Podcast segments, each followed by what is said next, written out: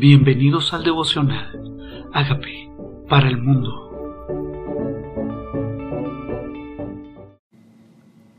San Juan 19. Así que entonces tomó Pilato a Jesús y le azotó. Y los soldados entretejieron una corona de espinas y la pusieron sobre su cabeza y le vistieron con un manto de púrpura. Y le decían, salve, rey de los judíos y daban de bofetadas. Bueno, no es nada placentero lo que estamos escuchando que está pasando. Tal vez hemos escuchado muchas veces esto que pasó, pero no significa que él no lo vivió con dolor. Él era humano 100%. Y así como era Dios 100%, tenía una carne 100% de ser humano y le dolía. Fue azotado, con corona de espinas que ponían sangre en sus sienes, en su cabeza, y le vistieron de manto de púrpura y le decían salve. Ellos estaban honrando, diciendo, salve el rey de los judíos. Lo que no sabían era que no solamente era el rey de los judíos, sino el rey de reyes y el señor de señores. Y le daban bofetadas. Entonces Pilato salió otra vez y le dijo, mirad, os lo traigo afuera para que entendáis que ningún delito hallo en él. Y salió Jesús llevando la corona de espinas y el manto de púrpura. ¿Cómo es que Pilato, simplemente por complacer al pueblo, lo hace azotar? Lo da un castigo desde el comienzo diciendo que no se lo merecía, pero por complacer al pueblo. Esta autoridad estaba pensando en complacer al pueblo. No estaba pensando en no lo hago y punto, y yo decidí, soy la autoridad, lo voy a dejar libre. Él dependía mucho de la opinión del pueblo a que él dirigía. Y ellos casi que son los que decidieron sobre el destino de Jesús y no Pilato mismo. Dice, salió otra vez, les dijo, mirad, o los traigo afuera para que entendáis que no hallo ningún delito en él. Y salió Jesús llevando la corona de espinas, el manto de púrpura. Pilato les dijo, he aquí el hombre. He aquí el hombre es un, una iglesia, la iglesia de Exeomo, en Jerusalén, en las calles de Jerusalén está esta iglesia. Esta iglesia se construyó encima de este lugar donde fue Jesús azotado y dice, he aquí el hombre, he aquí el hombre y aquí el hombre significa el Hijo de Dios, el hombre, el que ustedes están azotando. Dice, he aquí el hombre. Y cuando le vieron, los principales sacerdotes y los alguacieros dieron voces diciendo, crucifícale, crucifícale. Pilato les dijo, tomarle vosotros y crucificarle, porque yo no hallo delito en él. Aquí está entonces diciendo, ustedes son los que quieren hacerlo, pues háganlo ustedes. Los judíos respondieron, nosotros tenemos una ley y ninguna de nuestra ley debe morir, porque se hizo así mismo Hijo de Dios. Según nuestra ley, dice, según nuestra ley, Él debe morir. Sí, pero nuestra ley dice nosotros no podemos matar a nadie. No es contradictorio que según la ley no pueden matar a nadie, pero tienen permiso de que alguien muera porque él mismo se hace Dios. Y está Pilatos lidiando con la opinión de las personas. No está ejerciendo autoridad directa, está pidiendo permiso para tomar decisiones, está haciendo concesiones con las personas que están bajo autoridad. Dice, según nuestra ley debe morir, porque se hizo a sí mismo hijo de Dios. Este fue el delito para ellos. Se hizo hijo de Dios. Cuando Pilato oyó decir esto, tuvo más miedo pero no miedo de la gente, sino miedo de Dios, miedo de, que de pronto le estuviera haciendo algo incorrecto, permitiendo que lo mataran. Y entró otra vez en el pretorio y dijo a Jesús, ¿de dónde eres tú? Mas Jesús no le dio respuesta. Entonces le dijo Pilato, ¿a mí no me hablas? ¿No sabes que tengo autoridad para crucificarte y que tengo autoridad para soltarte? La pregunta es esta, si Pilatos tiene esa autoridad, porque sigue haciendo concesiones, porque escucha la voz de las personas, porque si tiene temor de Dios, sigue haciendo lo que las personas quieren que haga. Uno de los errores más grandes de las personas que están en autoridad es escuchar una voz opuesta a la de Dios. Es entender que si Dios puso una autoridad y le dio confianza y le dio sabiduría para tomar decisiones, muchas veces y no necesariamente la voz del pueblo es la que debe ser oída, sino la voz de Dios. Lo mismo le pasó a Saúl cuando oyó la voz del pueblo y permitió que las ovejas quedaran vivas en lugar de oír la voz de Dios que le, decía que no dejara vivo nada. Entonces respondió Jesús, ninguna autoridad tendrías contra mí si no fuese dada de arriba. Por tanto, el que a mí, el que a ti me ha entregado, mayor pecado tiene. Desde entonces procuraba Pilato soltarle, pero los judíos daban voces diciendo, si a éste sueltas, no eres amigo de César. Todo el que se hace rey, a César se opone. ¿Qué argumento ¿Qué argumentos? ¿Qué argumentos y qué voces escuchamos? Él quería soltarle. ¿Por qué no hizo eso? Sabemos que estaba cumpliendo una profecía, sabemos que Dios permitió todo esto para que la profecía se cumpliera y Jesús muriera por los pecados de la humanidad. Pero Pilato como autoridad, sabiendo que tenía el mismo y reconocía que tenía autoridad para soltarle o para crucificarle, tuvo temor de las opiniones del pueblo a quien dirigía y además tenía temor ahora de ser desaprobado por César, de que César lo tuviera como un enemigo porque él se hacía rey. ¿Cuáles son los argumentos? Primero porque él mismo se hace Dios y ahora el argumento es porque se hace rey, se hace Dios y se hace rey. El peor engaño el peor engaño es que Jesús no se hizo a sí mismo ni Dios ni rey, sino que Dios lo puso en esa posición. Uno de los principios de rebelión es la autoexaltación, que siempre condenó el Señor en el Antiguo Testamento. Pero Jesús no se autoexaltó, Dios lo exaltó hasta lo sumo después de haberse humillado. Dice aquí entonces, desde entonces procuraba soltarle.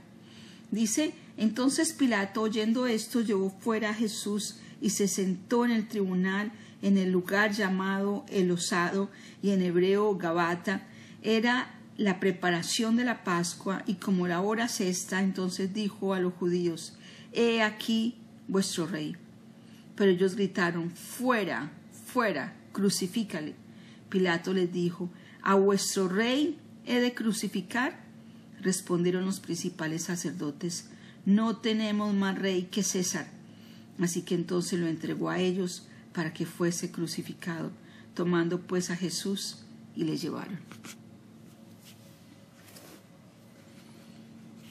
No sé si a usted le ha pasado que hace concesiones con sus hijos después de haber dicho no varias veces termina diciendo que sí, aunque no era lo que usted quería originalmente. Pareciera que esto le pasó a Pilato. Los argumentos que usaron, el más poderoso para él fuera que pensaran que él estaba rebelde con César. Y para él era muy importante su posición ante César. Y cuando nosotros le damos prioridad o le damos importante a ciertas cosas, entonces nosotros tomamos decisiones basadas en lo que le damos valor le damos valor a la popularidad, le damos valor a la opinión, le damos valor a la posición, le damos valor al que dirán y nuestras decisiones, en lugar de ser tomadas basadas en lo que Dios dijo, en lo que Dios dirige, de pronto estamos tomando decisiones basadas en voces que no vienen de Dios. Efectivamente, el plan de Dios era crucificarle, pero Pilatos no quería ser parte de ser un instrumento para ese uso.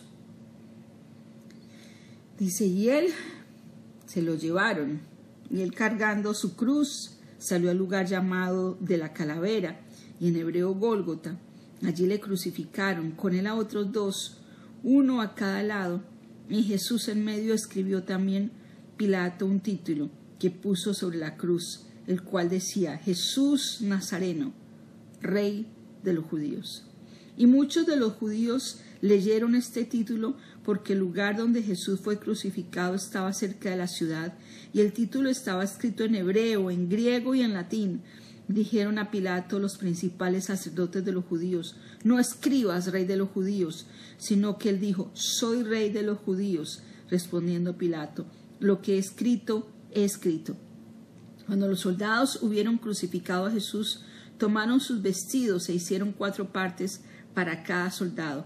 Tomaron su túnica, la cual era sin costura, de un solo tejido, de arriba abajo. Y quiero empezar contándoles, rey de los judíos. Eres nuestro rey, no es simplemente el rey de los judíos, era el rey de todas las naciones.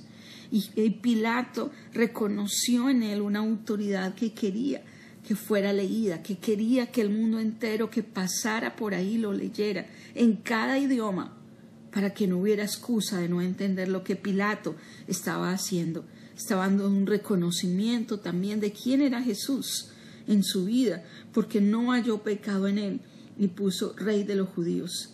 Pero ¿qué pasa con su túnica? También había una profecía respecto de su túnica.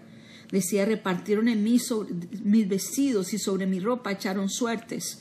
Eso lo dice en el Salmo 22. También esa era la profecía que Jesús iba a ser colgado en un madero, que Jesús iba a estar en medio de los pecadores, porque Isaías 53 dice que en medio de los pecadores iba a ser su, su crucifixión, pero con los ricos iba a ser su sepultura. Y aún eso era cumplimiento de una profecía. Y cada persona iba encajando en la profecía que ya estaba escrita, porque la voluntad del Padre se estaba ejecutando al pie de la letra porque hablan y describan que su túnica era una sola pieza, sin tejidos, porque eran las más caras, las que usaban las personas importantes. Jesús era vestido de ropas valiosas, su vestido era de una sola pieza, era tan valioso que se lo rifaron. Para ellos era importante ese vestido, no solamente porque era de Jesús, sino porque era un vestido costoso. Jesús no vestía harapos, Jesús vestía bien. Había mujeres ricas que sostenían su ministerio, dice Lucas capítulo 2, versículo 8. Cuando los soldados, Lucas 8.2, cuando los soldados hubieron crucificado a Jesús, tomaron sus vestidos, lo hicieron cuatro partes, tomaron la túnica, entonces dijeron entre sí, no la apartamos, sino que echemos suerte sobre ella, al ver de quién será esto fue para que se cumpliese la escritura que dice, repartieron entre sí mis vestidos, sobre mi ropa echaron suertes, y así lo hicieron los soldados. ¿Qué le parece a usted que aún las personas que no conocen a Jesús pueden ser parte del cumplimiento de una profecía? ¿Qué le parece a usted que personas que no saben ni qué están haciendo pueden ser controladas por Dios o controladas por Satanás? Parece que hay instrumentos de honra y instrumentos de deshonra, porque es la voluntad del Padre la que se está haciendo desde el comienzo hasta el fin. Y cuando estamos centrados en la voluntad de Dios, como lo hizo Jesús, diciendo no se haga mi voluntad sino la tuya, todo lo que pasó de ahí en adelante fue la voluntad de Dios a pesar de que no luciera tan atractiva. Y podríamos pensar nosotros que a veces la voluntad de Dios no es plana, no es como un lecho de rosas, sino parte de la voluntad de Dios es también que pasemos por procesos necesarios para el cumplimiento de un plan. Podríamos pensar que Dios orquestó cada detalle lo que iba ocurriendo para que la profecía se cumpliera, para que ellos se dieran cuenta que Jesús era el verdadero Mesías, para que la voluntad de Dios fuera hecha independiente de los deseos humanos, de nuestro, a veces nuestro deseo de evitar las situaciones. Pero cuando estamos en el centro de su voluntad, si hay situaciones adversas y son parte de su plan, bienvenidas son, porque algo está pasando en mi favor que Dios necesitaba que yo pasara primero por esto.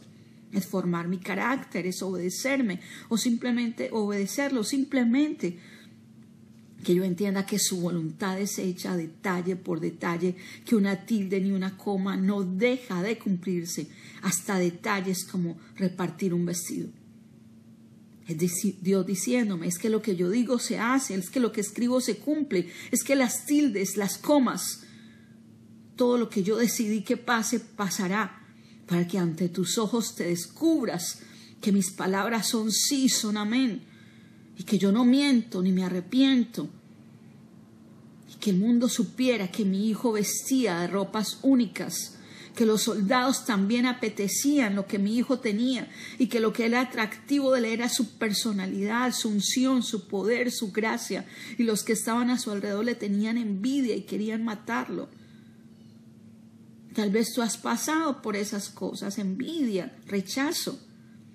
Y Jesús estaba haciendo todo por ti, por mí, para que todos los sufrimientos, todas las burlas, todas las injurias que nosotros podamos vivir, todos los malos entendidos, todas las injusticias, Jesús pudiera decir, yo ya lo viví para ti, ya lo viví para ti, para que lo eches a la cruz y no lo sufras más.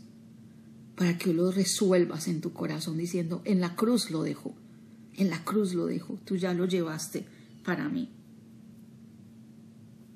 Y cuando vio Jesús, entonces estaban junto a la cruz Jesús, de Jesús su madre, la hermana de su madre, María, mujer de Cleofas, y María Magdalena. Cuando vio Jesús a su madre y al discípulo a quien él amaba, me impresiona siempre esto. El discípulo a quien él amaba era Juan y el único que dice al discípulo a quien él amaba era el Evangelio de Juan que Juan mismo escribió. ¿Te sientes tú el discípulo amado? Porque Juan lo escribía con autoridad. Estaba hablando de sí mismo. Y dice el discípulo a quien Jesús amaba. Y estaba frente y dijo a su madre, Madre, he aquí tu hijo. Después dijo al discípulo, he aquí a tu madre. Desde aquella hora el discípulo la recibió en su casa. Qué especial es saber que Jesús, en medio de la corona de espinas, latigado, crucificado, herido en manos y pies, burlado, escarnecido, su corazón es un corazón que hasta el último instante estaba pensando en las necesidades de los demás. ¿Qué tal si Dios nos está diciendo, madre, hay más hijos allá afuera, quien puedes cuidar? Cuida de otros, yo cuido del tuyo. ¿Qué tal si Dios te está diciendo a ti, hijo, honra a otras madres que no son tu madre? Hay muchas mamás allá afuera necesitando ser honradas. Y nos dio responsabilidades sociales, responsabilidades familiares, de cuidar de otros. Sí, en el momento de la cruz. Después de esto, sabiendo que Jesús, que ya todo estaba consumado, dijo, para que la escritura se cumpliese, tengo sed. Y estaba allí una vasija llena de vinagre. Entonces ellos empaparon en vinagre una esponja y poniéndola en, en un hisopo, se la acercaron a la boca. Cuando Jesús hubo tomado el vinagre, dijo, consumado es, y habiendo inclinado la cabeza, entregó el Espíritu. No hay nada que haya hecho falta. Consumado es, es de las palabras más poderosas. Ya todo está hecho, ya todo está cumplido. ¿Hay algo que haga falta? Tu pecado ha sido perdonado. Tu tristeza se fue llevada a la cruz, tu rechazo, tu enfermedad, tu dolor. Todo fue consumado, la cuenta está saldada. No hay culpa en ti, no hay juicio sobre ti. El príncipe de este mundo fue juzgado. Y Jesús dijo, consumado es. Él no vino a empezar una tarea, él vino a terminar la tarea. No deja nada a medias, Él hizo la tarea completa. Y dice, consumado es, hecho está para ti, hecho está para ti. Ese es el Cordero que quitó el pecado del mundo y llevó tus pecados y los míos en el madero, para que hoy podamos decir, la obra ya fue hecha para mí, consumada es. Gracias por esa obra por mí en la cruz. Gracias por llevar rechazo, dolor por mí en la cruz. Gracias por aún beber vinagre por mí en la cruz. Por esas gotas amargas, por esos tragos amargos que daba mi vida. Tú sufriste esos tragos amargos por mí. Y hoy cada trago amargo lo dejo en la cruz para no recordarlo más. Gracias Señor Jesús. Reconozco que soy pecador. Tú moriste por mis pecados. Yo te invito a que entres a mi vida como Señor y Salvador y hagas de mí la persona sana y libre que tú quieres que yo sea. Gracias por entrar a mi vida.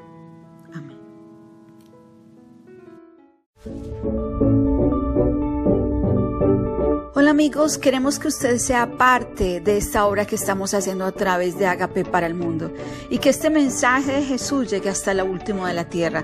Si quieres donar en nuestra página web, puedes hacerlo en agapeparalmundo.org o también a través de Cele en agapeoficial.gmail.com. Dios bendiga tu generosidad.